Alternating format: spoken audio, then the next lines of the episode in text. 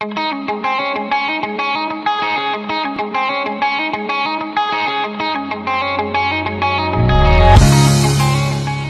大家好，Hello，大家好，这里是准准风乐乐坛，我是老卢，我是老林。我们继续跟大家聊一期最新的影视作品。对，最近也是这个电影市场上各种已经是惨不忍睹了，然后嗯。这个资源电影好像也没有什么特别值得聊的片子。嗯，于是呢，我们最近最近这一段时间也是在家有点闲出个鸟来，所以开始看各种电视剧。对，然后有一部这最近的这一部韩剧进入了我们的视野。嗯，我跟老卢也是在互相都没有通过气的情况下，分别都各自看了这部韩剧，是而，且都特别喜欢。对对，那今天我们就聊一聊这部韩剧。这部韩剧的名字叫做《棒球大联盟》。嗯，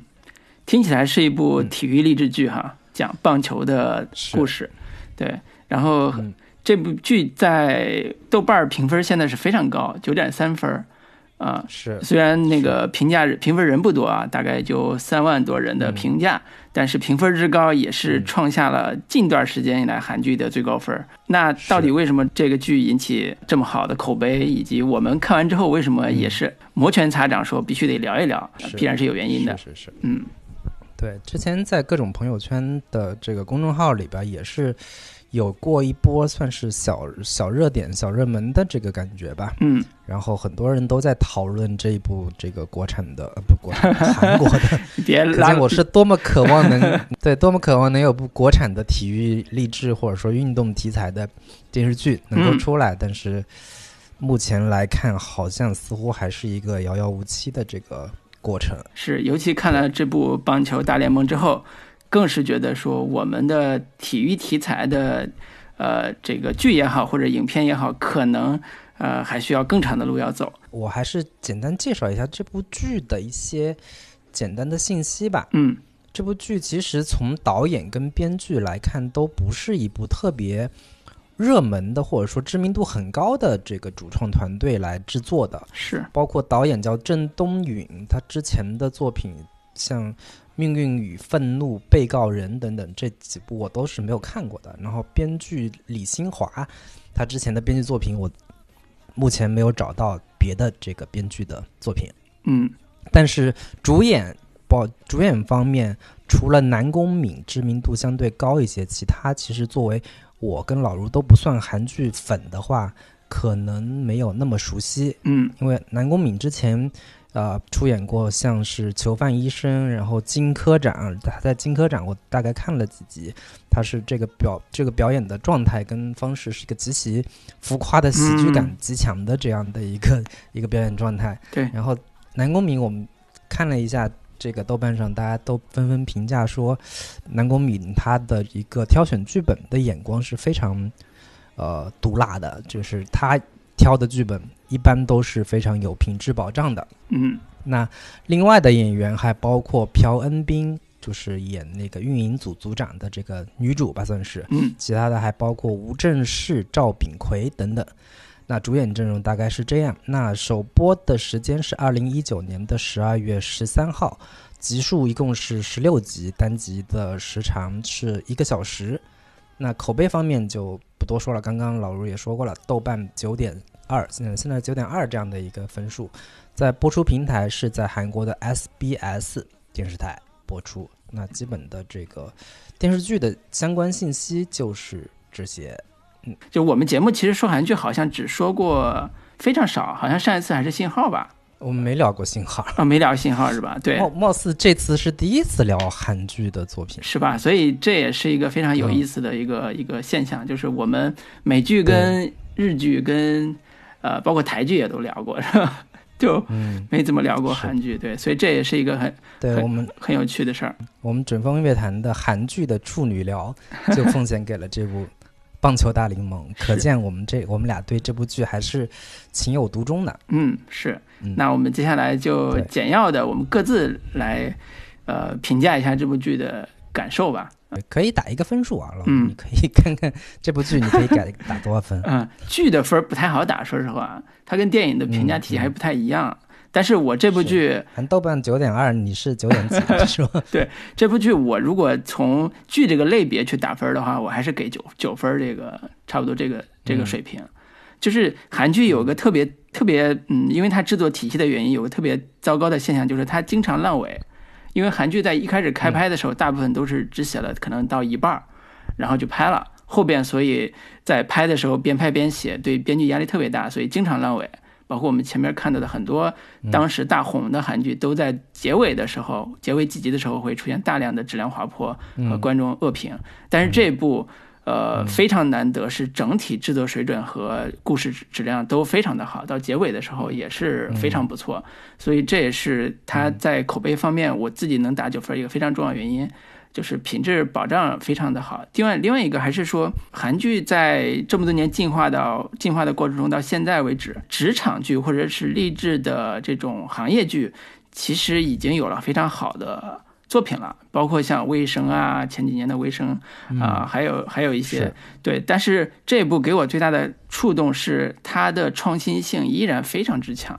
所谓创新性，就是它一开始给我的感觉是像一个体育励志剧。但是打开之后，发现它完全不是一部体育励志向的作品，它其实有点像权谋剧，或者叫更通俗一点叫爽剧、男性爽剧这种写法的一个作品。但是它的创新点又非常的独特，比如它这里边完全没有恋爱恋爱戏，然后它里边的所谓权谋戏的写法也是非常现代的，它跟传统的这种厚黑的职场权谋，呃或者办公室政治、办公室斗争这种戏。的写法又是非常的差别非常大，呃，爽感又非常强，所以这也是一个非常有意思的一部啊，讲述现代韩国呃职场生活的一部爽剧，所以这是一个呃，在我看来非常有借鉴意义或者非常有呃值得男性去看的一个一个正能量作品。对，这是我的基本评价。嗯，那我如果给这个片子打个分数的话是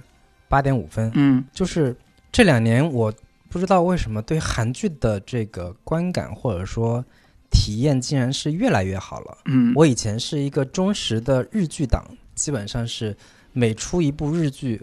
每一季的日剧我都会刷一遍。嗯，但是现在我有越来越多的时间得去刷韩剧。嗯，这不管是因为这个它本身知名度或者说热度越来越高，以及可能出于工作需要方面。这个需要多刷一些韩剧，但是现在我刷日剧跟刷韩剧的时间比例几乎是一半一半了，嗯，甚至很多时候我都觉得韩剧拍的比日剧要有意思，更好玩。当然，对，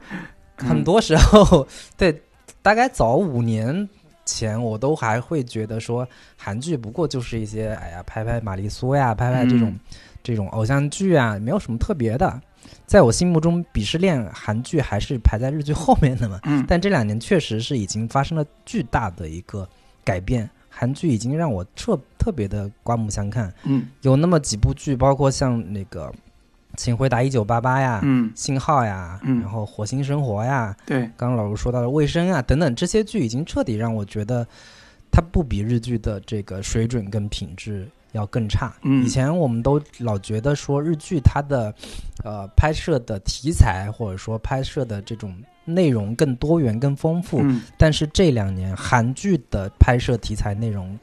的多元性或者说多样性已经不输给这个日剧了。嗯，那这一部《棒球大联盟》。它算是体育励志题材嘛？体育运动题材这一题材本身以前都是日剧或者日漫的一个强项。嗯，我们小时候看过像什么《灌篮高手》呀、《足球小将》呀等等的，包括真人的电视剧，像什么《排球女将》，以及那个木村拓哉演过一系列的什么《冰上恋冰上恋人》等等，都是这种体育运动题材的。包括棒球题材，我前两年也看过，像叫做《罗斯福游戏》，还有叫《即使弱小也能胜利》等等的这些这个棒球题材。但是这一部依然是我看过，它在很多层面上已经超越了我之前看过的日剧的体育励志题材。嗯，虽然它是脱胎自日剧的这个运动题材，但是相对于日剧这两年拍这种题材的呃。较套路化也好，或者说相对比较模式化的这种拍摄方式，这部《棒球大联盟》在呃情感深度或者说情节安排的这种巧妙程度上，以及在故事类型的它在呃原先日剧的基础上进行的深挖，或者说更深入的进行一个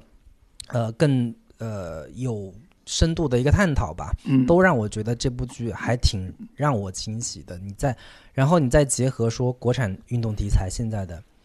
目前的一个发展现状，结果就更让人这个唏嘘了。嗯，所以我个人是非常喜欢这部这个棒球大联盟的。好，那推荐人群的话，呃，主要还是偏向男性为主吧。我觉得喜欢体育励志题材的观众可以看。嗯，那如果对于体育励志，题材不太感兴趣的，你可以；如果对于职场剧或者说对于模拟经营类型游戏感兴趣的观众，也可以看一看这部这个《棒球大联盟》。是，哪怕你完全不了解啊棒球规则，或者说对棒球比赛毫无兴趣，我觉得看这部剧也一点都不影响你的一个观看的一个兴趣。对对。大概的一个推荐就是这些，就是完全不了解棒球规则的呃观众看这部剧也丝毫不影响理解这部剧的核心情感和故事的爽点。对我也是在看完这部剧之后，专门又找了一些棒球游戏的相关规则，仔细好好的看了一下，因为之前说实话一知半解，完全是不太懂。这个它里边到底是怎么玩的？而且棒球规则，说实话，呃，看起来是有点复杂，不像足球和篮球，对吧？两队穿着不一样的衣服的颜色，你就把球投进去就行了。但是棒球看起来好像有点复杂，所以，嗯，对，发现就是，就算我了解了棒球的规则，我再看这部剧，其实也没有什么体巨大的影响，因因为它全剧里边也基本上没有什么棒球比赛的。画面对对，或者说，我我我目前看了前十集，这样子基本没有出现过真正的这种棒球比赛的这个过程，以及棒球比赛呃，估计呃第一集里面出现了那么几场，后面就基本上没有了。后边有两集吧，会提到棒球比赛，一集是训练，一集大概是十二集的时候是训练，十六集的时候是最终的决赛。但是这个还是说跟。棒球规则没有没有必然联系，你只要能 get 到那个情绪就行了，嗯，然后我自己是一个 FM 的玩家，我不厚颜无耻的说，我在那个 Football Manager 二零一九上花的时间可能要超过两百小时 可能跟我们录节目的时间大致相当，一年。是是是，对，所以我自己在做。呃，在线上做职业游戏的经理人的这个心心得，在看这部剧的时候也是 也是，呃，经常心潮澎湃的。对我我我想，如果有人喜欢玩这种呃类似职业经理人呀、足球经理人这种游戏的话，看这部剧也会得到很大的愉悦感。那呃，先简单给大家再介绍一下这部剧基本的一个内容吧。嗯嗯。那这个故事主要讲述的是一支就叫韩国棒球联盟里面有一支垫底的球队叫 Dream 梦想队，常年居于这个联盟的一个倒数的位置，然后今年又拿了一个最后一名，然后球队于是准备打算整顿这个这支球队，于是来了一个名叫白胜秀的这样的一个教练进来之后。用了种种的这种非常规的，然后非常这个雷霆手段的方式来整顿这支球队，让一开就上来就要把球队里边最大的这个大明星，嗯，叫林东奎给卖掉，然后所有人都哗然，为什么这个新来的所谓的经理，嗯，团长想要把这个最知名的这个。球员给卖掉，是，然后所有人都不理解他，他整个过程当中遇到了种种的阻碍，以及包括林东辉本人对他的一个威胁，然后他拿出种种的数据来告诉他，告诉大家说这个球员他为什么应该被卖掉，尽管他是球队里边最大的大明星，但是他是球队里边不安定的，或者说造成球队现在呃这个。排名垫底的一个非常重要的一个因素，然后终于把这个球员给卖掉了，以及他在每一个不同的阶段处理球队里边的一个非常关键或者非常核心的一个球队里的一个顽疾。嗯，对，这个过程很像是刚刚老卢说的这种模拟经营类的游戏。嗯一个球队的经理如何要把球队里边阻碍他成功或者说阻碍他成绩变好的种种的因素一一给排除掉。是这个过程当中，他就跟各种不同的人、各种的这个试图阻止他完成这个目标、完成这个任务的人进行的一个斗智斗勇的过程，以及在此过程当中，他作为一个球队的团长、球队经理，他还要跟更上层的这支球队的一个相当于是呃拥有者，嗯球队的大大股东、大财阀上面的压力来压到，就是给到他，然后他如何把这这部分压力给抵抵挡住，然后跟上面的更大的这种领导进行抗争，为他的球队来争取更多的利益，这样的一个整个的过程。是是基本的故事就是这样。嗯，听起来其实一个比较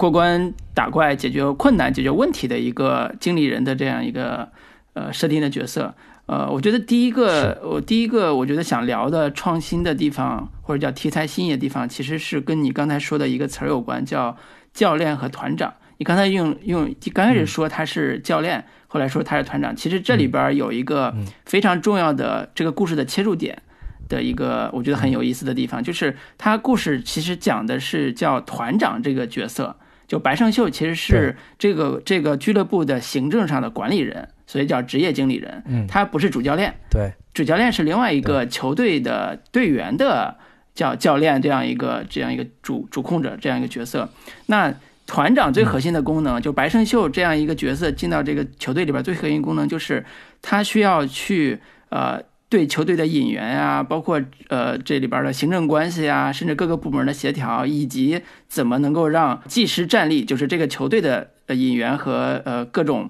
呃年轻小将的提拔，这种技师战力能够得到最大限度的提升，也就是策略游戏最核心的那个那个功能。当然，这里边有一个跟传统剧不太一样的，就是传统的体育励志剧最擅长写的是两个角色，一个是球手，就是比如说足球小将，嗯，或者是这个棒球手，然后。还有一种是教练，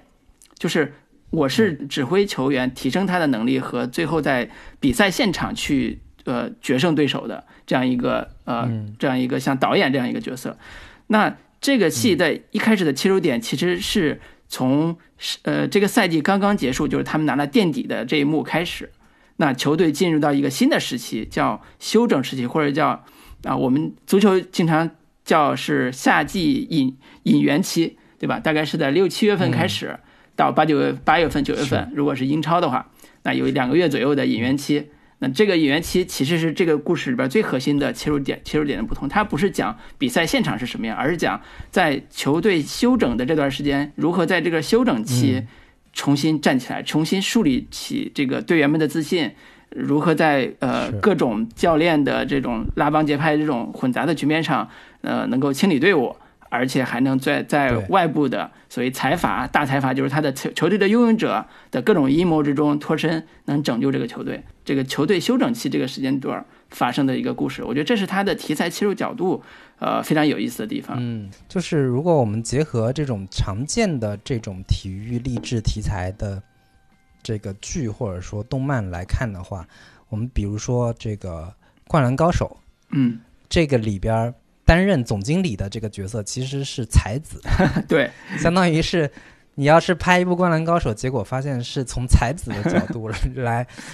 看他到底是如何经营这支球队的，那可能会是另一个视角，另一个让你觉得还挺耳目一新、与众不同的一个地方。嗯，就是我们以前看此类体育运动题材的话，大部分的视角都集中在说赛场上如何如何，或者说。呃，球员这个休息室或者说训练场上，球员们之间的关系，教练跟球员之间的关系，嗯，以及最常规的这种体育励志套路的话，往往是说，哎，这支最糟糕的球队，然后来了一个新的教练，如何一个一个攻克，或者说如何一个一个的这个攻略他们的这些问题球员也好，然后这个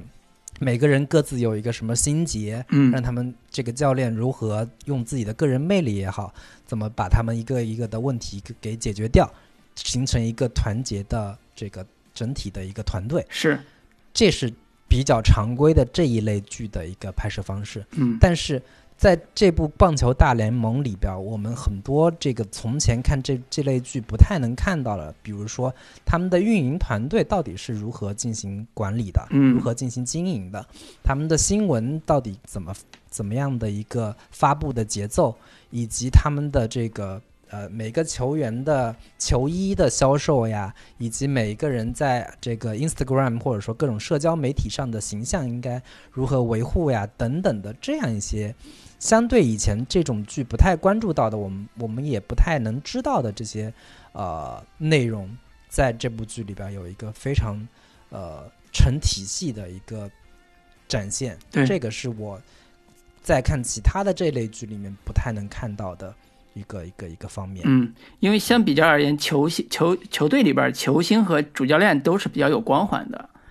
呃，我们经常看体育励志片呃或者叫体育的纪录片。我去年看过，二零一九年，呃，给我带来很深刻的一个呃纪录片是曼城夺冠的时呃时候发的一支曼城夺冠的历史纪录片。其实主要是以瓜迪奥拉的这个视角去展开的，就是瓜迪奥拉怎么在更衣室，就是这种更衣室的训话啊，包括球队输了之后，比如说欧冠输了之后，在更衣室什么反应啊，这些主要是以更衣室视角来讲，呃，教练的这个功能的。呃，但是看的时候会发现特别有意思，就是他跟我们在体育比赛现场看到的教练的形象差别还是挺大的，非常有意思的一个视角。当然，那这种教练视角或者是球员视角的体育励志片，或者是或者是纪录片是非常非常多的，但是非常少见的就是刚才你说的，说我以一个经理者或者是行政管理人的职业经理人的身份，有这个视角来去看我怎么工作的，那这个嗯。本身也没有特别大的所谓的光环，然后也没有所谓的大家很习以为常的对他的有很深入的了解的这个部分，所以这个题材的创新和风险是并存的，就是它一方面侧重点很很窄，另外一方面观众也不是很熟。也不是很了解，说他们到底怎么工作的，所以这这就是一个作为这类题材来讲，呃小角度切入，但是难度非常大的一个叙事叙事视角。但是这个戏完成的是非常好的，我们可以接下来去讲讲它完成的好在哪儿，或者是它最突出的嗯，特点在哪儿。就是在我看来啊，这部剧就是刚刚老师说的所谓的这种球队运营的种种的细节，这些层面的东西，其实很多观众未必会感兴趣。嗯如果你真的去太过于集中的去展现说他们球员选拔的体制是如何的，他们数据是如何分析的，这些东西其实未必观众会是的，感兴趣。是的，如果不是棒球迷的话，就在我看来，这部剧非常做的非常巧妙，或者是非常高明的一个点，就在于说，它其实用了很多的权谋剧，或者说很多的呃职场剧的一些常常用的方式，来放到这部体育题材的剧里边儿。而最核心的是，我觉得它里边的，就是其实说起来很简单，就是一个悬念性特别强。嗯就是在一部体育题材里边儿，它每一集的悬念感都特别强。嗯首先是他这个就是这个白胜秀这个团长这个角色本身是带着很强的一个悬念感的。嗯，他是为什么会进入？前面就已经在讲到说，他每进到一个球队，很快就会拿到冠军，但是拿到冠军之后，这个球队很快就会解散。嗯就这些，这是一个巨大的悬念点。为什么这个人物身上会有这样的一个神奇的魅力，或者说这个他到底是怎么做到的这些事情的？然后他每一个单元或者说每一个事件，其实他在悬念感的设置上都处理的非常的呃高明。首先上来，这个白胜秀就要把球队里边最大的大明星、最呃这个人气最高的这个球员给开掉，说要把他卖掉，然后所有人都观众看着也会觉得特别奇怪，为什么这个新来的这个经理上来就要动这个球队里边最核心的、最有人气的，或者说最有影响力的这么一个球员？嗯。然后他一点点揭开，说他给出理由到底是什么，以及之后要解决的一个事件就是为什么这个球队排名垫底的球队每年都有所谓的状元签，嗯，就是跟 NBA，大家如果看过 NBA 也是也知道，就是球队成绩不好的球队每年都有选秀权，可以拿到这个当年的一个选新人王这样的一个一个资格。那为什么每一次选到了新人王，在这个球队里面都没有很好的一个发展？到底最后最核心的一个原因是什么？这个悬念感其实是可以拖着观众一直往下看的，嗯一直再到后面，这个你你新的这个我要拿新的这个所谓的外援，这个外援我根据我的一个数据的一个判，就是判断跟分析，选选出几个我看好的，但是这几个看好的这个外援一个一个的都没有办法拿到手，那最后到底该如何解决？我觉得那那几集。呃，所谓的选外援的这几集其实是还挺精彩的，是一个嗯比较像是、呃悬疑推理剧这么一个拍摄方方式，对，最终把这个悬念最最终给兜开之后，还让人挺这个意料之外的，嗯。等等的吧，以及包括后面说这个上面的这个领导要压下来说，你整个球队所有人的这个薪资要砍掉百分之三十，嗯。本来所有人的这个薪资就已经很低了，那这个时候该如何去这个应对？等等的这样的一些悬念感，这部剧我觉得是做的非常非常好的，嗯。以及是说它为什么能够吸引我，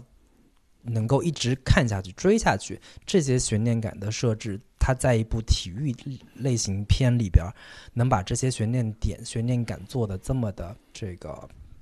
呃贯彻的这么好，我觉得是这部剧最吸引我的一个地方。嗯，对你刚才说的这个悬念，其实还有对应的一个词儿叫反转，就是悬念跟反转在这部剧里边是对应关系。悬念一开始的产生是因为，呃，故事提供给主人公特别难的问题。难解决的问题，或者他要面临一个特别难克服的障碍。比如说刚才讲第一个故事是是挑战这个队里边最大的明星林东奎，要把他开掉，要把他换掉。然后这时候就面临一个巨大的难题和挑战，就是他能不能完成？因为林东奎还暴力的相向，对他暴力相向，还要打他，啊、把他打得很惨。然后公司的人也不支持他，公司的团队的人也不支持他，然后外界对这事儿也议论纷纷。那他面临这么大困难的时候，他怎么能够呃一一身站出来，能把这事儿给圆满的解决掉？那这个本身制造出来的悬念感就非常非常强了。然后同时它的反转就是，观众知道他一定能战胜林东奎，但是这个反转本身它提供了好几层的呃故事结构，就是它不是一重反转就解决了，它需要有好几重反转来铺垫这个故事怎么去完成的。比如说，它中间要解决林东奎这事儿，他就需要说我得说服我手边的人相信我能把这事儿给做成。那第一步是让主教练，就是所谓的刚才那个说那个老头儿，就是球队的教练得相信我。这个点其实是一个非常小的叫埋伏的点。好，主教练就没什么话说，说你你就做你自己想做的事情就行了。然后接下来是他需要用 PPT 的方式告诉大家说我为什么要换掉这个人。然后一二三 PPT 就跟我们经常给老板讲 PPT 一样，你得做一个很完整的 PPT，用逻辑的方式去告诉大家说他的数据不好，他的秋秋季的打打的数据是最低的，然后他带来的后果是什么？他影响了球队的团结。好，这一套。然后第三个，你得有解决方案，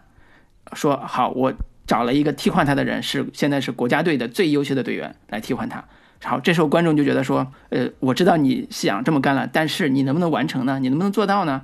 这时候他其实又用倒叙的方式插入了他怎么去完成这个事儿的人，但是这故事已经推到了要解决的地方了，你再去写说我的方案已经准备好了，我去写，我去开始执执行了，又得拖个两天，拖个五天，甚至更长时间，观众就已经疲了。但此时他快速的切入到一个倒叙手法，说我已经做好了，我已经完成了。然后或者怎么完成的两场戏就解就说清楚了，这种反转是效率非常之高，而且爽感是非常强的。这个技巧其实，在刚才说的去海外选人啊，选那个罗伯特吉那个韩裔的选手，到后边出现的跟呃最终的所谓大财阀的那个侄子，呃姓权那个常务斗争的时候，所有这些都用了刚才说的这套叙事技巧，就是我先给主人公设计一个非常难的困难，同时我用嗯呃反转的方式把这种呃叙事上的爽感表达的非常的强。所以它有里边又加了很多所谓办公室政治啊、呃权斗啊、权谋啊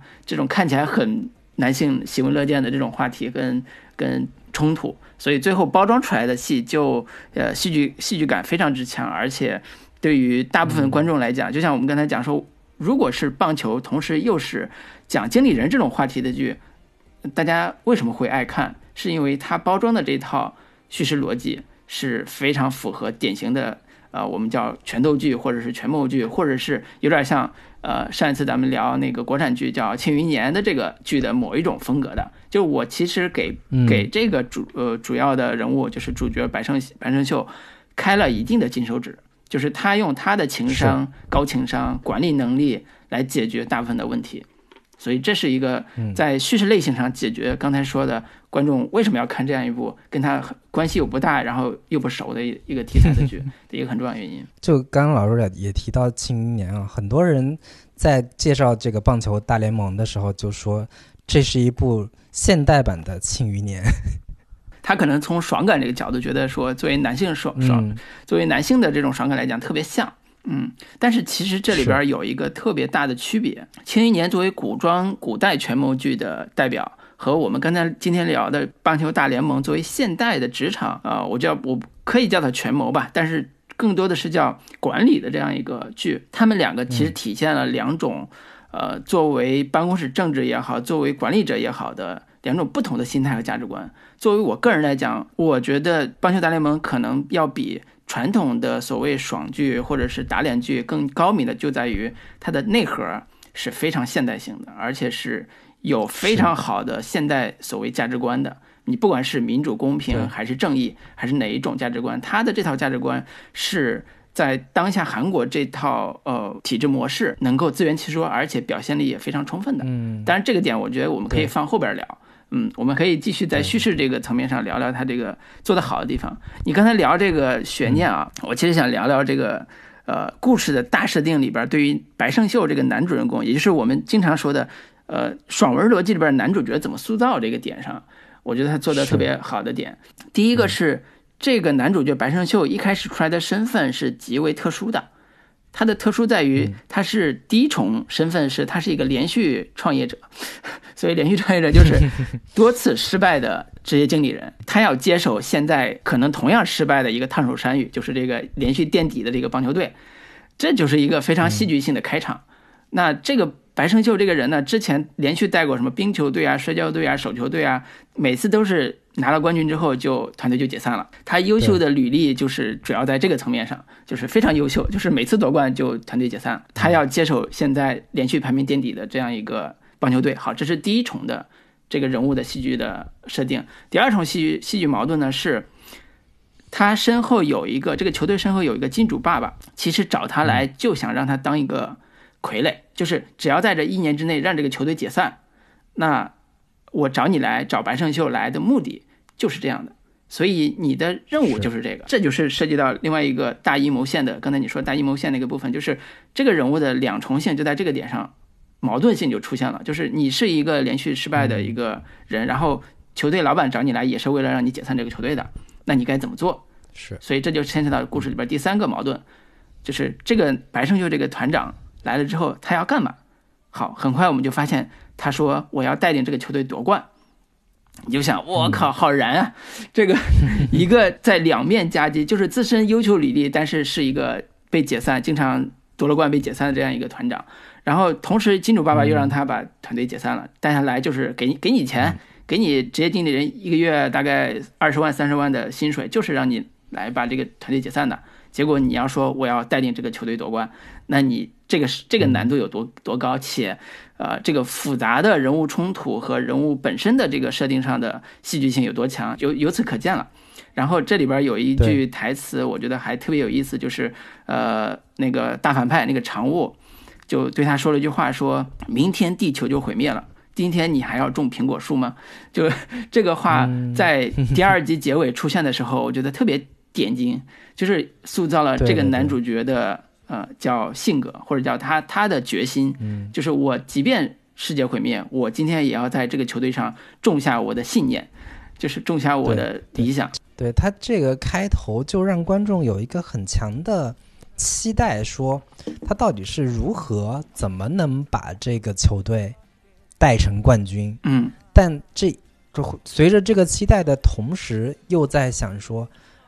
就又会很矛盾，说，哎呀，他一旦能把这个球队带到带到冠军之后，这个球队可能就要解散了。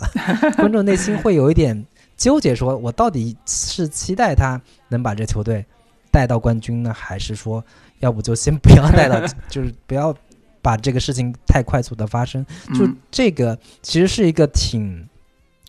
你可以说是一一种挺常见的一个方式吧，就是包括在爱情剧里面也是很常规、很常见的一种形式，就是呃，就是你一方面又很期待这两个人能在一起，嗯能真的这个终成眷属，嗯但是观众心里又知道说他们之间藏着一个巨大的秘密。一旦这个巨大的秘密被揭开之后，嗯嗯这两个人就没有办法在一起了。这也是这种很很相对比较常规的一种呃电视剧的一个呃，就是进行结构的一种一种形式吧。对你说这个谈恋爱的，我突然想起一个段子，就是女朋友嗯一个女孩在等她男朋友，最怕什么？就是怕他嗯不来，又怕他乱来，就是这这这是一个矛盾的心理。对，但是这个男主啊，就是白胜秀这个角色，呃，作为我们看剧看的比较多的这个观众啊，会觉得说它里边有非常好玩的小趣味在里边。比如说刚才讲的这个戏剧任务是制造了他个人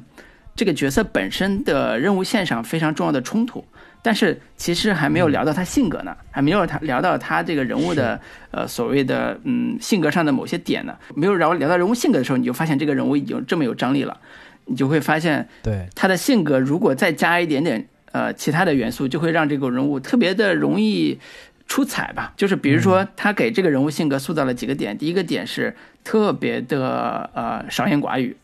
特别的不嗯。有一点几乎不近人情的冷漠，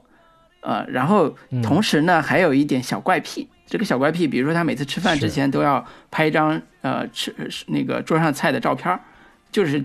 好几集都是以这种小小情节点在在讲说他到底在干嘛，观众也不知道，里边儿的角色、其他人周围的人也不知道他到底在干嘛。这种小的人物性格上的趣味点和人物性格上的特点，也给了这样一个角色很大的一个观众的好奇心。观众在想说他为什么是这种性格，他的家庭关系是什么样的，嗯。然后他的呃内心到底有什么样的纠结，就是他为什么会形成这样的一个性格。所以这些问题都在于都在这个故事一一推进的时候，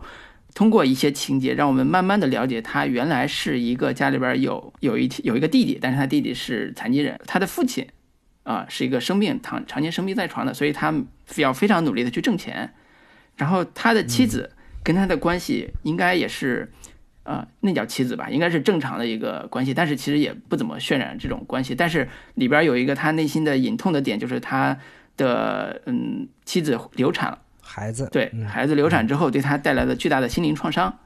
啊，那这些小的细节点在这个人身上慢慢形成一种氛围，叫他其实也是苦命人啊，他其实也是一个 内心有故事的苦命人啊。我们对于这样的一个外表外表冷漠但内心是很柔软或者有伤痛的这样一个角色，其实慢慢就建立起一种呃同情心或者一种共情的心理去理解他做的一些事情。对，这这是这也是一个叙事技巧。就是我其实现在呃有时候会反思说，我们有时候过于强调人物性格的讨喜，或者过于强调人物性格的多元，其实有时候是没必要的。我刚才讲先讲的是这个人物的戏剧功能，光讲完戏剧功能还不聊人物性格的时候，你就发现这个人物的戏剧功能已经非常之强了。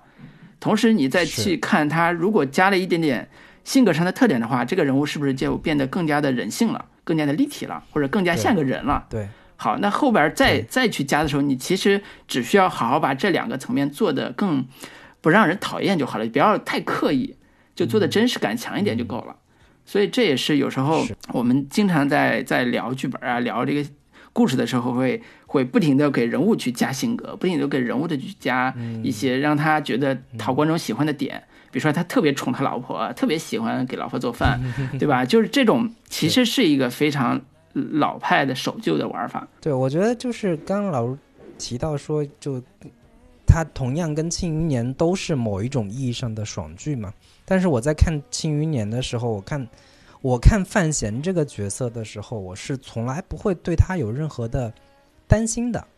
就是他遇到任何的，你就知道他肯定能赢，遇到任何的麻烦，对我就知道他肯定能顺利的解决这个问题，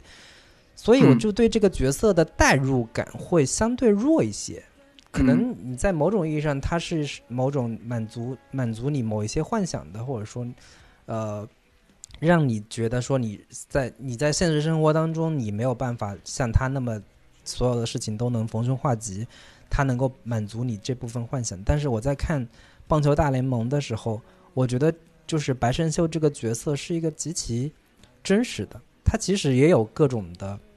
弱点，嗯，他其实也有各种的可能，现实生活中普通人的这种悲惨的那一面，嗯，就是他在职场里边，他可能是一个非常，呃，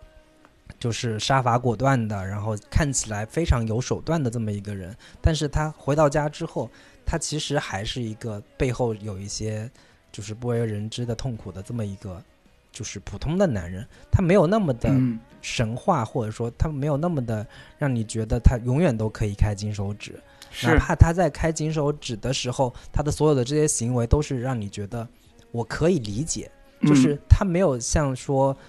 诸葛亮那种多智而精明，对那种状态，对，其实这个是我觉得这个剧里边白胜修这个人物塑造的比较成功的一面。然后另一个点的话，我觉得刚刚老师也提到说，我是觉得好的人物人物性格或者说人物形象的一个塑造，往往是这种剧是比较有耐心的，他是不急于说告诉你我做这个事情，他是为了他某。到底是哪个性格服务的？他可能只是他有这么一个行为而已。比如说，他每次吃饭都爱拍照。你可能一开始你觉得他其实可能就是一个，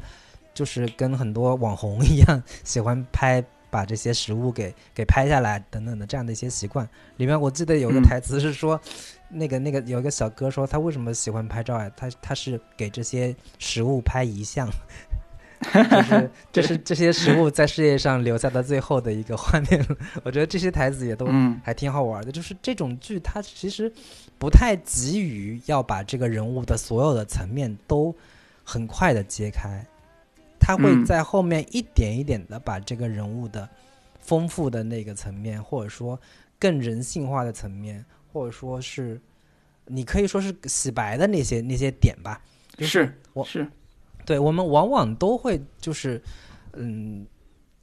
就是一开始把这人物写的太狠了，之后担心后面这个万一前面观众不喜欢了，后面怎怎么怎么能把它洗白呢？其实这部剧里面其实就是提供了很好的一个范本，上来先把这个人物神秘感的，或者说让观众能够对他产生好奇心的这些性格点一一的揭示出来，然后他在。前面掩埋下了他如何把这个人物，呃，进行反转或者说进行洗白的这些细节点，这就是一个非常好的一个前后能够对照，能够这个形成一个互文关系，然后又能让这个人物显得非常丰富、丰满跟立体的这样的一个呃编剧技巧吧，可以算是。你刚才聊到洗白了，其实我们可以接着聊聊反派这边的写法，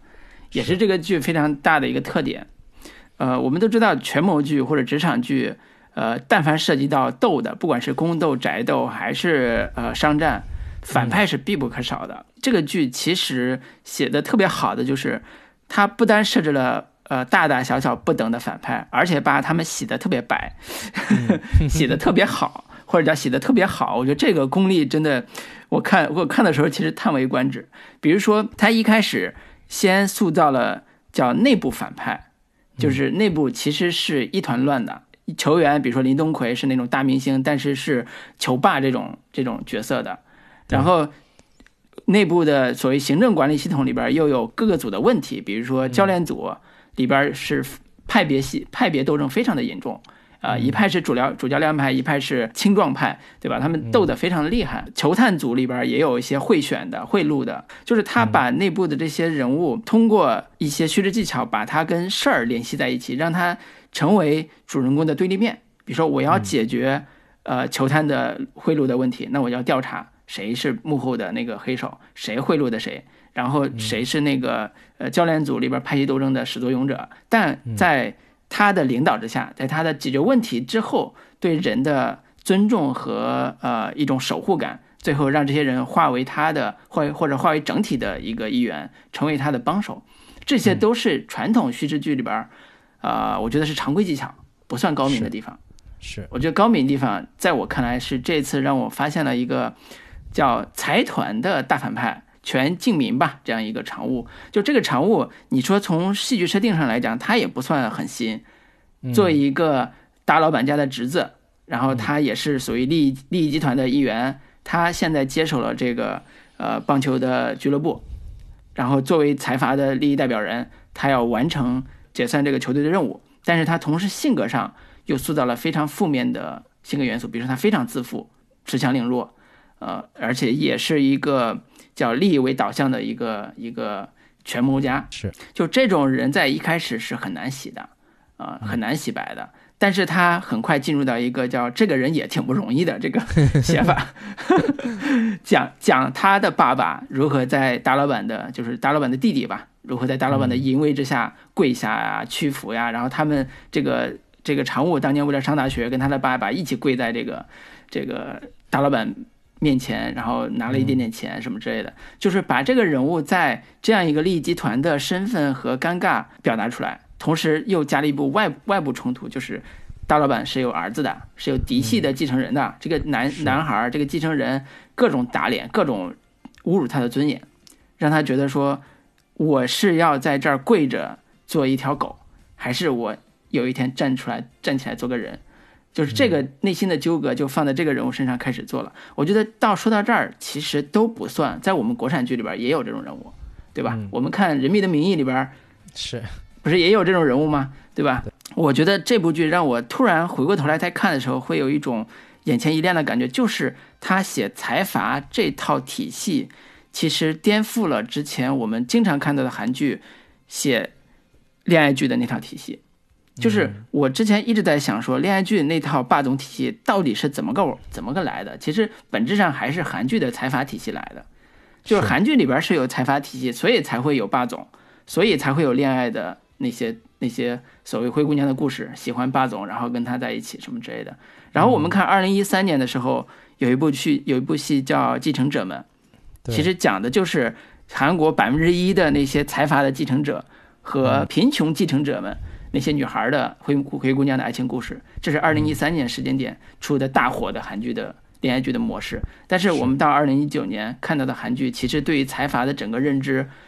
已经我觉得是颠覆掉了。对，虽然韩国人都知道财阀多么可恶，但是你在公共的这种美呃剧里边或者电影里边去表达这个想法的时候，我觉得剧相对还保守一点。但是到一九年，韩国的剧在这么一个职场励志剧或者职场剧里边，已经把财阀塑造成一个大反派，而且把他的走狗也塑造的特别的跪着，特别的悲哀怒息这样一个角色。所以这是一套当下韩国的政治面貌和社会面貌融为一体的这样一个反派角色。同时，在解决这个呃大反派的时候，最后我们也看到说，这个社长，也就是这个最后的大 boss，其实人家也没有没有任何的伤害，并不是男主人公把他给斗倒了，人家照样把这个 呃球队卖掉，得了两百亿韩元，然后呢，呃，这个故事也皆大欢喜，就是对对这个大财团来讲是没有任何损失，而且得了一笔巨巨额巨额的费用，而且也成功转型，他也成功了。对于我们男主来讲，其实是有一点悲剧性的感受，就是他被另外一家球队兼并之后，他也自动退出啊，然后因为某种原因自动退出，然后成为一个呃寻找工作的中间人。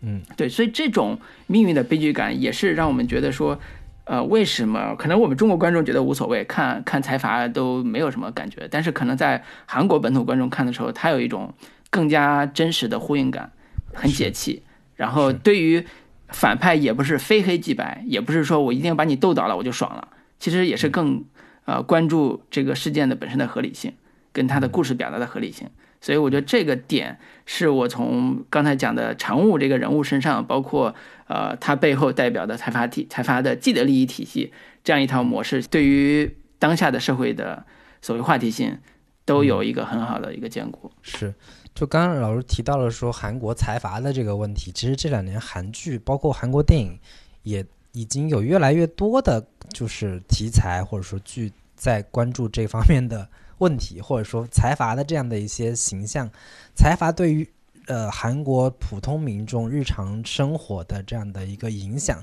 等等的这些话题，其实已经是越来越多了。包括我之前看过的这个《天空之城》，也是类似的讲述韩国人他们在，就是现在很多韩国人几乎是从出生到死亡，可能都跟那几家大企业有关，比如说三星，比如说这个 LG，或者说这个其他其他类似的吧，现代，嗯，对对对，现代等等的。那么几家韩国的大企业、大公司，他们背后的一个跟政府之间的勾结，以及他们内部如何的一个僵化等等的这些方面的话题，其实是越来越多的出现在啊韩剧或者说韩国电影里边了。包括韩国电影这几年，其实这也算是他们一个传统，黑政府是一个 一个常规的一个 一个一个一个方式嘛。所以就是这一类话题，其实，在包括这部大棒球大联盟里边也也有比较好的一个展现。另外，我觉得这部剧里边对于很多所谓的韩国现实话题、现实问题的触碰，我觉得可能一方面是人家这种呃审查机制的关系，另一方面也确实是人家韩剧的观众也希望能在电视剧里面看到跟他们日常现实生活相关的一些话题，比如说这些。啊，普通的这些呃球员们或者说学生们，他们如何进入到大联盟这样的一个体系里边？他们会遭遇到各种的金钱游戏或者说贿赂这样的一些呃制度性的问题，以及这部剧里边也讲到说，这个罗伯特吉他作为一个韩国人，最后加入到美国国籍之后，逃避了兵役这样的一个话题。当他回到韩国之后。到底面对这些韩国人的民众们说他的他的归来给大家带来很强烈的剥夺感，到底是怎么一个回事儿？其实对于我们国国内观众来说，可能这种话题并没有那么的有切身的感受，但是对于韩国人来说，兵役是一个非常 他们心中巨大的一个 痛也好，或者说很敏感的一个话题。我们每年看各种韩国的偶像明星，他们。就是到了一定年纪了，他们可能就要去当兵了。当了这几年兵，他们再回来的话，可能就面临说人气下滑了，因为可能有新生新的偶像这个团体出来了，你的人气你再回来，可能就已经没有办法恢复到像当初那样的一个人气了。就这种可能对于很多就是韩粉来说，其实是一个还挺。挺熟悉的一个话题吧，我觉得这部剧里边，其实，在这些层面上来说，都对于韩国社会有一些方方面面的呈现。对于一部嗯体育力力体育运动题材来说，能够把这些社会问题加进这部剧里边，是对于它本身的一个。呃，这部剧的一个，嗯，可以说是现实性，或者说这部剧的一个思考深度，其实都是有一个很大的一个提升的。对，嗯，是，就跟你刚才讲的罗伯特吉这个角色，呃，我能感受到是，呃，在关于服兵役这个事儿上，其实韩国肯定是经历过一些所谓的负面负面事件的。所以负面事件就是逃兵役嘛，就是有的。不管是财阀的继承人，还是有一些所谓非富即贵的人，他的子孙可能某因为某些手段，然后逃兵役。那这种社会情绪其实反映在罗伯特吉这个呃参加美国职业棒球联赛，然后逃逃过韩国服兵役这个事儿上，就形成一种社会情绪。这个社会情绪就是没有人是例外。在如果是所有人都要为国家做贡献的话，那这个事儿上没有人是例外，哪怕你是财团的家属，哪怕你是棒球手，哪怕你是娱乐明星，没有人例外。所以这种社会共识是一个相对公平的一个社会社会共识。那在这个社会共识共识之下，每个人都要为他所做的一切负责。罗伯特吉最后的选择也是说，我面对社会这种社会压力，同时我虽然已经呃在呃某些原因解决了这个问题，但是我最后还要为自己的良心来付出代价。就这种呃这种表达，其实是这个剧呃非常常见的一种叫我不仅是讲呃体育圈内的事儿，而是讲这个社会的公平，这个社会的正义，我如何通过个人的坚持，通过所谓不跪下这种态度。不向权强权跪下，不向财阀跪下，这种态度去实现的，嗯，对，所以这里边对于这个故事的利益和主题，或者叫对于这个男主人公他的个人身上的光环的加成，其实我觉得很多都来自于呃这个层面，他已经超出了单一的社会或者叫职场剧的这个范畴，他带了某种现代社会大家对于理想人格的，你看他。反抗常务那几段戏，包括最后跟呃大 boss 对峙那段戏，其实都代表了说，我作为一个普通民众、普通人，当面临这个社会的不公和财阀的这种压榨之压榨的时候，尤其还侮辱我的尊严的时候，那我要不要站出来跟他呃对峙，跟他进行正面的对抗？就这个情绪是这个戏到最后依然在我看来依然没有它很重要的原因，就是它能够上升到跟财阀对峙的时候，能够上升到更大的社会公平，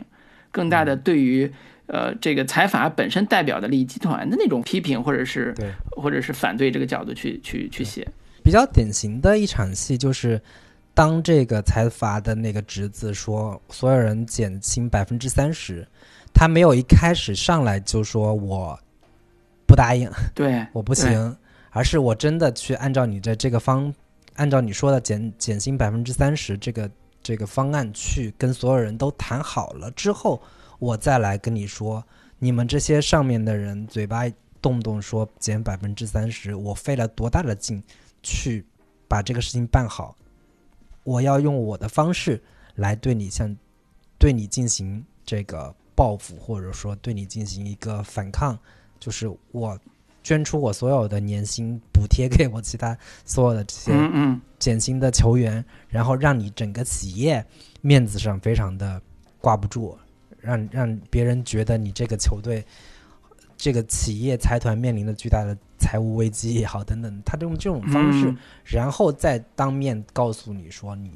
你别想着这么着来欺负我，我不是那么好欺负的，以及我们这些。相对偏这个中间的，或者说相对偏就是上下受夹板气的这么这么一一群人，嗯，我们也会也会有自己的一个反抗方式也好，等等这样的一些方式，我觉得其实是能让这个剧比起说我一上来说我你要减轻百分之三十，我就不答应，我就各种想办法去去对抗你这样的一些方式，我觉得这样的处理其实是会让这个故事更呃。他在整个故事的张力上会更能看下去的，这对，而且也更真实。他毕竟是一个职业经理人，他也不是一个什么什么斗士，对对吧？他又不是以推翻推翻财阀统治为目标的这样一个战士，对，所以这个写法就非常的合理。对，而且他这个人物，我觉得也也特别有意思，就是他始终都是一个彬彬有礼的状态，但是他碰到事情又是一个就是分毫不让。的那个感觉，就是我自始至终，我对你其实是保持了一个，呃，我一个职业经理人该有的一个态度，或者说该有的一个基本的尊重，但又是非常强硬的这种绵里藏藏针的这样的一个感觉，所以这个角色其实上来就是让人觉得还挺挺能有代入感的，这个角色的魅力还是非常强的。呃，我刚才也是在想说，我们聊完反派之后，我们看一下最近韩国这几年的这个社会事件吧。有一个特别好玩的现象，就是财阀的这个问题成为一个政治性问题的时候，在我们国内这几年，大家通过一些社交媒体，通过一些微信公众号，竟然也都慢慢了解了。有一篇叫《文在寅的复仇》的一个社会，就是微信公众号的一个爽文。呃，流传度非常之广。它其实讲的就是韩国的历历届呃叫总统吧，下场都很惨。然后比如说卢武铉，其中就是一个对财团发起对抗的一个总统，但是下场就自杀了，非常惨。然后他的好朋友继任者就是现在的文在寅，就是也是韩国的新总统，他和财团之间的斗争现在也在如火如荼的展开着，然后也出现了几几起重要的社会事件，但是谁鹿死谁手现在还不得而知的这种。呃，社会问题的普及的虽然是个爽文的公务文啊，但是普及还是非常普及度非常高的。这也是可能国内观众看这部剧的时候，到财团这一点上，可能代入感就比以前要好很多了，就不至于特别陌生对他的理解。对，但然后我其实在想说，其实我们国内写职场戏的时候，尤其写到反派的时候，其实比较难处理的就是你能写到哪个高度的问题，就你能写到哪个深度的问题，比如说。呃，我们国内的现在的呃反呃也不叫反派，就是负面的社会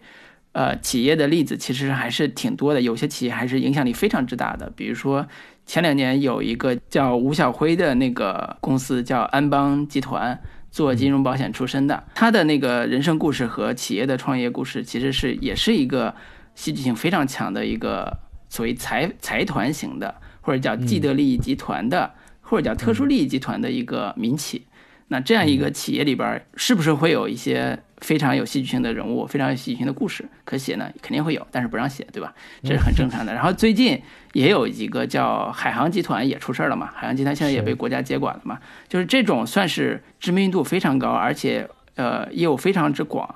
可能整个公司有上万人员工，然后有呃上万亿的这个财产的这样一个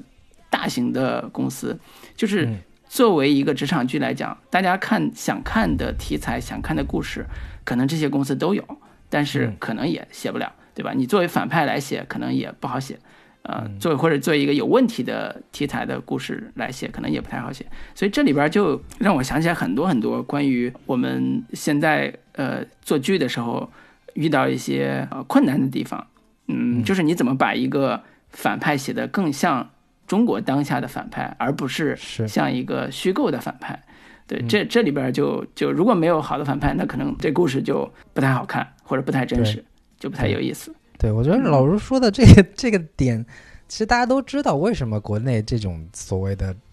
就是真正的大财阀 不让写，到底原因是什么？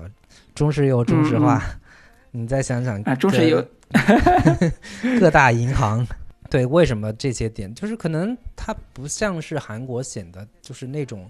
个人特色相对会比较强一些，说上面有一个这个老的这种老董事长呀，如何如何，就是我们常见的看韩剧里边老董事长指派的这个你这个孙子必须得得跟哪一家千金结婚啊什么之类的这种故事，在国产剧里面可能相对没有那么的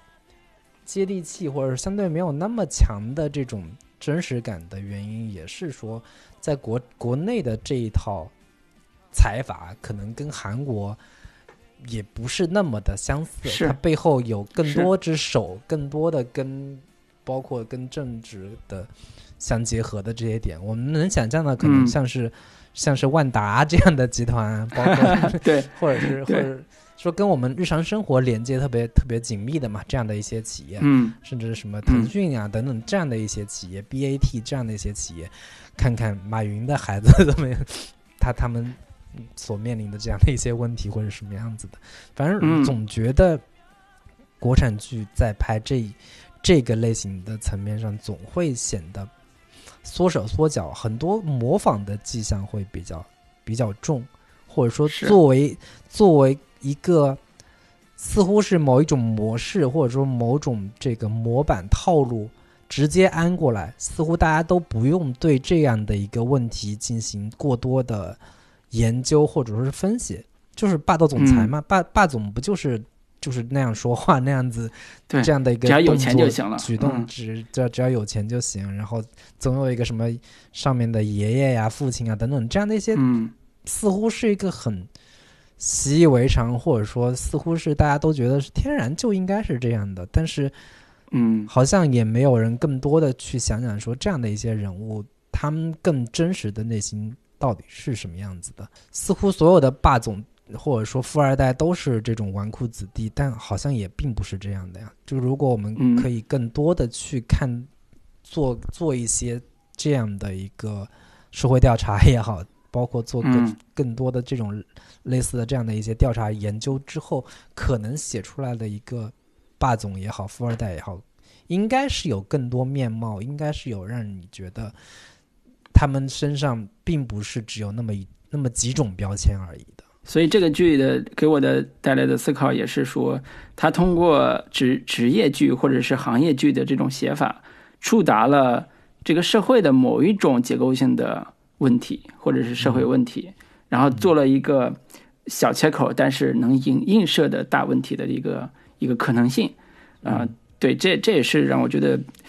做的很有意思的地方。当然，我们可能在《人民的名义》之后还会出现像《人民的财产》这种。这种 名字听起来也应该会是一个打老虎的戏的一个一个戏，但是可能在这个层面上，呃，能施展的空间我不太清楚啊，没看到，现在没播出来，对，可能会也是差别比较大的，所以这也是说看我们看剧真正应该看的，并不是一个噱头，而是说它多大程度上反映了这个社会的呃问题或者真实的那一面，或者是它能够在一定程度上给我们一个更真实的幻想的空间。我们看韩剧也好看美剧也好，就是这种题材，往往最大的爽点就在于说，一个个体如何反抗一个组织，或者说一个个体如何反抗一个体系，这个是我们观众看这种剧最大的爽点，就是一个普通的个人如何在巨大的一个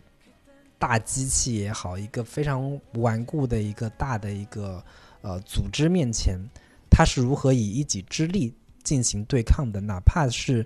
有点以卵击石也好，哪怕是有点这个不自量力的这样的一个举动，但是这种个人英雄主义的精神，其实在国产剧里面比较难真正的去呃表达出来，或者说难比较难嗯真正的去实现出来。更多的是你，就像你刚刚说的，《人民的名名义》也好，更多的是一个我们的一个组织来对抗、反抗这个这个腐败分子。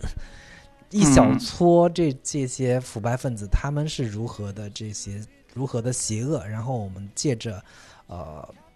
公权力的力量来对他们进行一个击破。其实这其实是一个相反的逻辑，这套逻辑跟嗯个体对抗组织是这种爽感，其实是大打折扣的。你一个组织去对抗那些邪恶的个体，就看起来似乎没有那么有、嗯，有吸引力了。也不真实，在某种程度也不是真实的。我觉得这个趴就聊到这儿呗，要不我们后边儿、嗯呃，我想聊一个点，就是刚才聊了一点点，但是没有展开的，就是关于职场权斗剧的这种写法，到底跟这部剧跟之前有啥不一样？刚才你也聊到《庆余年》，你说《庆余年》的。这个写法，爽剧的这个写法，其中有一个点是你根本就不担心他会不会有危险，因为他肯定能赢，对吧？所以根本就不用考虑这么多。然后我可能更多的考虑的是，就是作为呃现代的职场管理的这样一个经理人，他对于呃这个企业的行政人员或者是整个球队的团体，他在处理问题和管理人员的时候，他到底做了哪些好的措施或者好的解决办法，让大家都能用一种我愿意跟着你去做一些有光荣事情的这种心态。这个跟我们中国传统的职场剧最大的区别就是，中国的传统职场剧更多的强调的是站队、权术啊、办公室政治。比如说，连那个抗战戏，比如说《潜伏》，都是办公室政治，就是大家喜欢看，也是有很大一部分是办公室政治写的比较深刻。宫斗戏不也是就是就是什么《甄嬛传》呀，对《芈月传》呀，对，也其实都是办公室政治的一个变体。因为国产的嗯职场剧实在是太不成气候了，所以大家都会把这些宫斗剧作为一个职场嗯，教程或者说职场教材来进行学习。对，所以现在甚至还延伸到了叫宅斗，对吧？就是对，这些所谓的斗的核心逻辑就是，表面上用一套善良的价值观，其实骨子里边还是厚黑的那一套，还是站队的那一套，呃，还是中国两千年以来。呃，传统的这套人人治人的这套思维模式在，这个也是我看这部剧最大的感受，就是，呃，他其实用了一种更加现代的方式去处理。如果有人你必须要站队，你该怎么办？你是站在哪一边更？你是站在自己那一方，还是站在公众利益方，还是站在球队利益方，还是站在对你好的那个某一个上司那一方？就是他有一些这种设身处地的选择，让你去呃感受。但是他做的更好的是，就算我站错了队，比如说里边有个宣传组的组长，他在白胜秀队长第一第一次被免职的时候。啊，五五五分钟之内就发了那个公关稿，说他被免职了，这也是上头授意他来发的。虽然他对这个白团长有同情，但是他说我这是我的工作，我不得不屈从于他上面的压力，所以我要怎么着怎么着。好，这是一个特别典型的职场环境的呃问题，就是有一些人为因为某种呃老板压力，他不得不做出一些违背他自己良心也好，或者违背这个职业本身的特。呃，道德也好的一些事情，但是这个这个剧很快就进入到说，如果你这么做了，他给了每个人这样一个改过自新的机会，连最后的全场舞都改过自新了，都自己崛起了。嗯，就这种处理的方式，一方面相对来讲还是比较理想化的，说实话，就是在现代的这个职场环境里边还是比较理想化的。但是它提供了一个叫可能性，就是如果你不跪着去工作。不出卖自己灵魂的方式去工作，你是不是还能做好一份工作？就里边有个对话特别有意思，就是你能不能不要出卖灵魂去工作？然后对方反问一句：“有不出卖灵魂的工 就就能干的工作吗？”就是这也是我们呃在经这两年经常在社交媒体上看到的所谓的九零后、零零后的新的工作态度吧。就是老板，你不要跟给我说那么多没用的。用用一种所谓的权权谋或者是权术的方式去跟我玩心眼儿。现在零零后可能更直接，就是你有话说话，有事儿办事儿，我也不祈求你给我什么什么什么东西，那我就想做我自己想做的事情，呃就好了。就是现在已经有一点点这种态度在了，但是其实它还不构成一个，呃，在我看来不构成现在的一个社会现象。像它达不到现代大家都能以一种非常职业的方式、非常现代的方式去处理办公室政治，啊，你应该说我们不能否认办公室政治在现在和以后一定会还是会存在的。你包括我们看《纸牌屋》，你觉得美国那么民主化的国家就没有办公室政治吗？不是的，还是有的。但是在我们剧的这个维度，从真善美这个维度，你有没有解决办公室政治的一些方案？那这个剧其实提供了一个方案，就是。有一个像白团长这样一个有呃普世价值的 这样一个领导者，呃，坚持公平与正义，然后处理内部危机的时候也呃治病救人，也能解决很多很多这个个人的问题。最后大家用团结的力量抱在一起，完成了最后的崛起，对吧？这这是一种呃叫我我觉得还是一种比较理想化的处理这种。办公室政治的一种方案，但是他不得不说，他是我见过的到目前为止办公室政治写的最现代的一个，就是。抛开了大家一直以来的那种只能搞权术、只能搞战队、只能靠自己所谓选对人的这种视角去解决问题的。你比如说大江大河，就是王王凯演那个角色，在进入工厂之后也面对这个问题。但是那是八十年代中国八十年代的一个社会环境了，就是你不能苛责说那个人那个时候人就要不站队什么的，对。但是它里边也试图用现代的价值观去为王凯那个角色洗了一下。呃，选原来小说里边王凯那个角色就是一个战队性非常强的一个一个一个角色，现在呃剧出来的时候，嗯，编剧导演用了一种相对现代的方式，呃，为他洗了一下，就是他其实是为了工厂的利益。啊，就是为了技术革新的角度去做的选择，啊，去扳倒了现在的主主要的这个领导，就是厂长。所以这些现代价值观如何在我们剧里边能够解决，呃，遗留下来的所谓封建遗毒，我觉得这是一个非常呃艰难的问题，非常艰难的处境，也是非常呃在现代社会里边非常有意义的一个话题，因为它面临两个困难，一个困难叫你写的特别理想化的时候，观众是不信的。观众觉得你扯淡嘛？你用一套跟现实毫无逻辑、毫无关联的一套所谓的虚伪的价值观，你就来想洗洗我的脑？嗯，现实可不是这样，现实可永远要打你的脸的。第第二个就是现实的残酷，在我们国内可能远远要在某种程度上要超过韩国本身的残酷性。就不管是在职场也好，或者是知道，可能啊，可能不确定啊。对，因为我从白团长身上看到了一种，呃，韩国现代中产阶级的呃现代意识。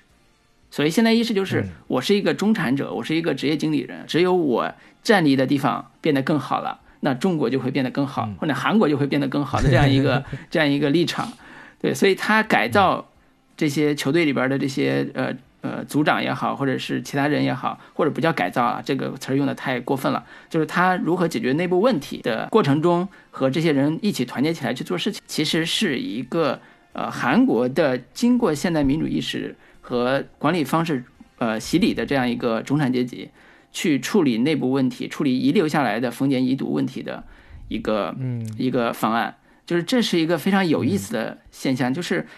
我在看这个戏的时候，我能完全认同他这个白白团长做的事儿，是因为我相信韩国经过了八十年代到现在以来的民主化进程，有一大批这样一个带着悲剧性色彩的所谓的英雄，呃，我们之前看辩护人也好，都看过类似的形象，他做了这样一个事情，那可能在呃这个环境里边，这个人就存在的。那相应的，可能我们如果要做中国版的这个角色的话。我们面临的更大的困难是观众信不信这个人，观众相不相信有这样一个人，观众相不相信这套方案是有效的，而并不是一个刚出学校从管理系出来的毕业生拿着一套西方的所谓彼得布鲁克的什么管理体系来了之后就开始去整整治公司的问题的这样一个小毛头小伙子。我觉得这个可能是一个就是国产剧的发展阶段的问题，就是我们还停留在。一点零阶段的原因就是我们还在不断的强调说，反派就是要让观众恨得牙痒痒，就是要怎么把这个反派或者说作为一个反面人物、反面角色，先把他写坏了，写到让观众所有人都对他咬牙切齿，你就成功了。就是大部分的观众的目前来说，是不是对于反派的首要需求是这个？嗯，那。至于你到二点零阶段之后，你怎么把这个角色本身他也挺可怜的，或者说本身他也应该有一些更人性化的展现。一方面是观众不限，另一方面怎么着能给这些角色洗白，并且洗的能让观众信服，并且所有的这些铺垫都铺的特别的合理，观众都能愿意接受。这个其实是另一个技术层面。不一定能达到的一个问题，嗯，这个其实是两两方面的这个所谓的一个困境。其实可能未来大家可能会也期待是说，怎么着能有一部二点零版本的宫斗剧，或者说现代的职场剧，嗯，能像就是我们刚刚说的棒球大联盟这样的这种故事，是说觉醒之后的九零后、零零后他们这一代人。是有一套跟你们以前的所谓的办公室政治的这样的一个思路不一样的，就是大家真的是为了一个目标，或者说为了自我价值的一个实现，同时也跟这个团体又同时也会有有某种个人价值跟这个集体价值双赢的这样的一个方式。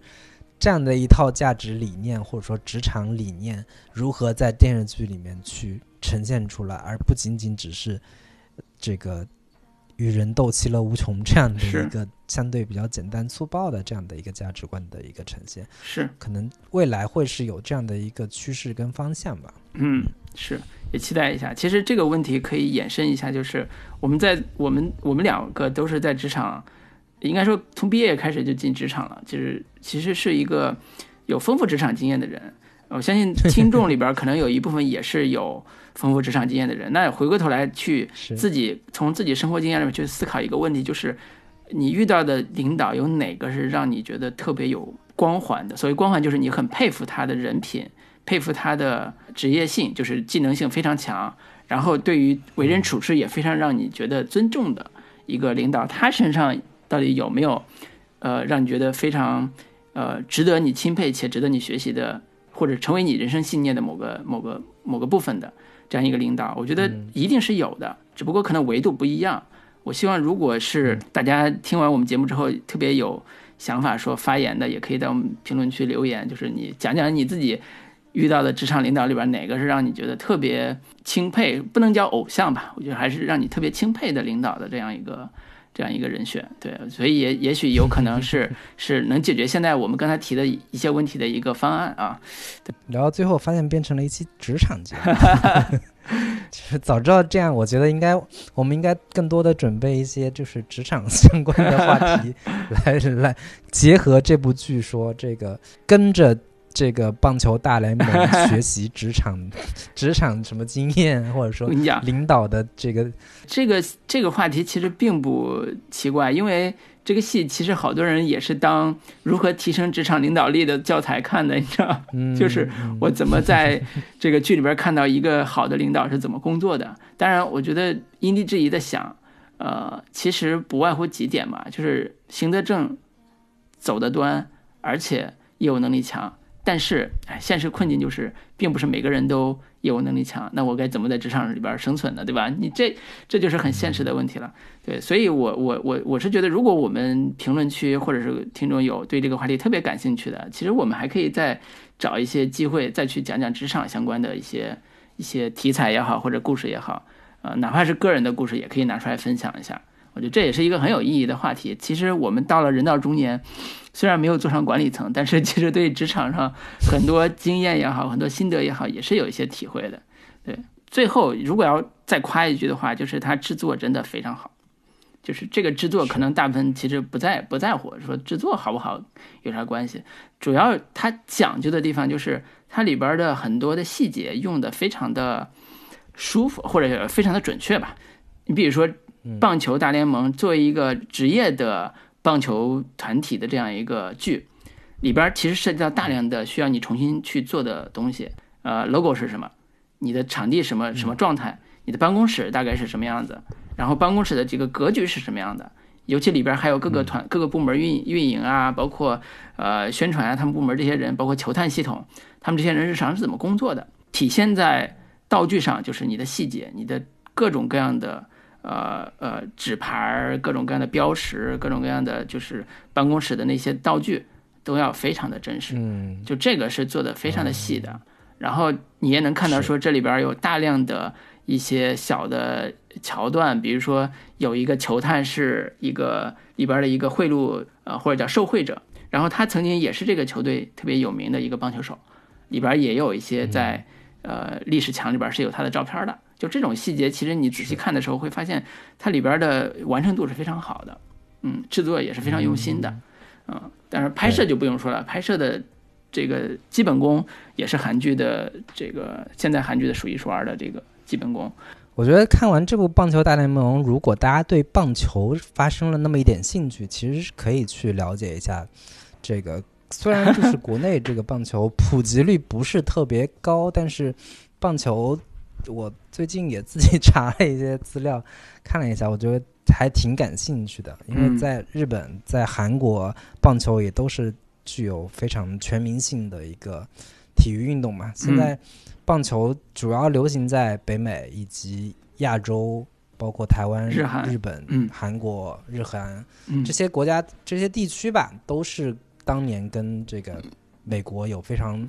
深刻联系的这样的一些地区，也是美国把这样的一个运动带到他们这些这些地方来的嘛。但是棒球其实非常有意思，早年最早棒球是从这个英国来的，嗯，就是从英国的板球，对板球演演化而来的。然后这个这哥哥伦布发现美洲大陆之后，大量的英国人来到美洲，于是把板球也带到了美国，然后。这个十九世纪的时候，一群这个纽约的爱好者把板球的一些规则进行了一个改造之后，成为了一个现代棒球的一个基础。然后慢慢的，这个这个这项运动就在这个美国开始流行开来了。然后这个明治维新的时候，美国又把这个棒球带到了日本。日本明治维新时期，大量的这种开始吸收外来文化嘛，然后。日本人也开始慢慢迷上了板球，也甲子园了当时非对对，非常早的一个 棒球俱乐部。然后这个棒球大联盟也提到了说，你可以在韩国作为一个跳板，然后这个日本有很多这个有钱的球队，他们愿往往愿意花更高的价钱买这个所谓的外援等等的，就可以看出说，除了美国之外，日本可能是最大的棒球的一个。联盟，嗯，然后再是韩国，然后再是台湾，以及我们经常看到台湾的很多的 所谓的中华职棒大联盟，嗯，往这个北美输送这种这个球员，包括什么所谓的台湾之光王建民什么之类的，对，当年也是有很多的这种耳闻。其实大家如果感兴趣的话，可以去了解一下棒球的规则，我觉得也是非常非常好玩、非常有意思的。嗯，这是也是一个很有魅力的一项运动，只不过现在就是在国内推广开比较普及，难度比较大，包括甚至在奥运会，它的它的一个这个就是竞赛的这个资质，好像也已经已经退出了这个奥运会了。嗯，你说咱俩作为足球迷。呃，向观众推荐棒球其实挺难的，你知道？我们看看国内足球的，对观众也不知道我们是足球迷。我们其实平常聊足球的这个机会实在是太少了。看别的节目，动辄上来聊什么巴塞罗那 等等的。对，其实可以跟大家说一下，我们俩是都算是英超的球迷。是，对，老卢是。利物浦还是曼城？你你到底说说利物浦？利物浦，我只是看看曼城的俱乐部的那个后裔，就是更衣室到底是怎么构建的。对，嗯嗯，对，我是切尔西的球迷啊。我从零三年开始看这个切尔西的比赛，到现在已经也有十几年的看球的球龄了啊。对，所以苦于苦于没有足球类的影视剧让我们 来分析。行，如果大家。这个听众朋友当中有球迷的，也欢迎跟大家留言，跟我们这个进行交流探讨。对，也可以分享一下看球或者玩玩足球游戏的经历啊。我们找个合适的时间。对，刚刚接到不是昨晚看看了一下你们。利物浦终于收球了，不要提了，不要提了。我看了三个球之后我就睡了，你知道吗？太可怕了。行，那关于足球的话题，我们这个以后再聊。好，今天的节目就跟大家聊到这里。好，跟大家说再见，拜拜，拜拜。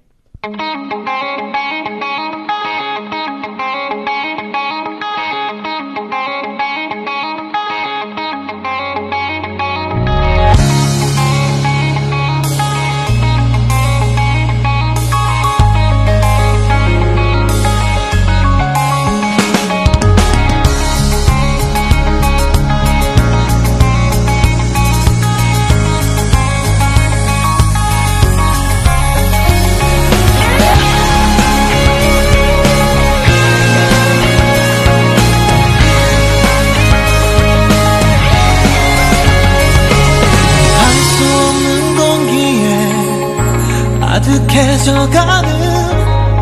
내 머릿속은 너만 남았어. 갈 수 없는 언덕에 커다랗게 놓여진 문을 열고 계속 걸어가. Hard to say to stop it I can't wait some time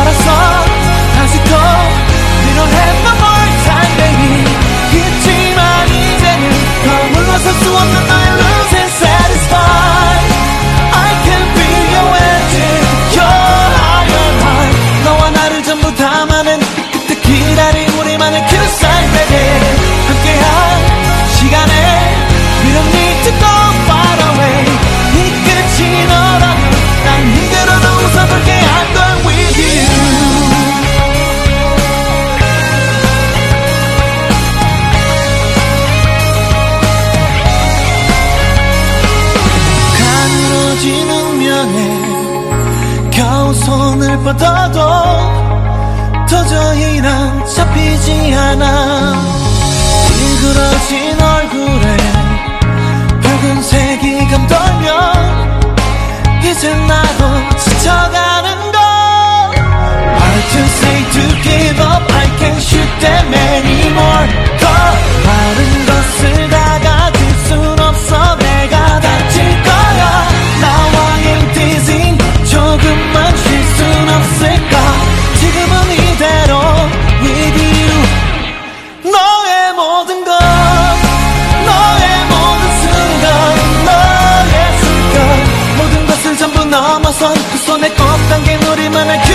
baby, maar dat zal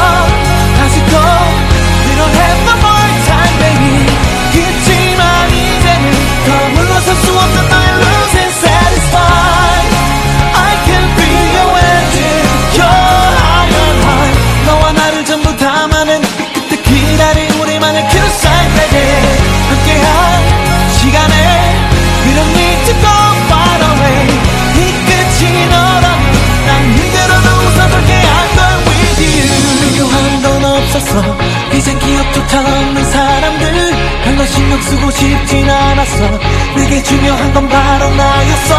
같은 마음의 문을 내게 열면 비로소 맞이하게 되는 환한 빛이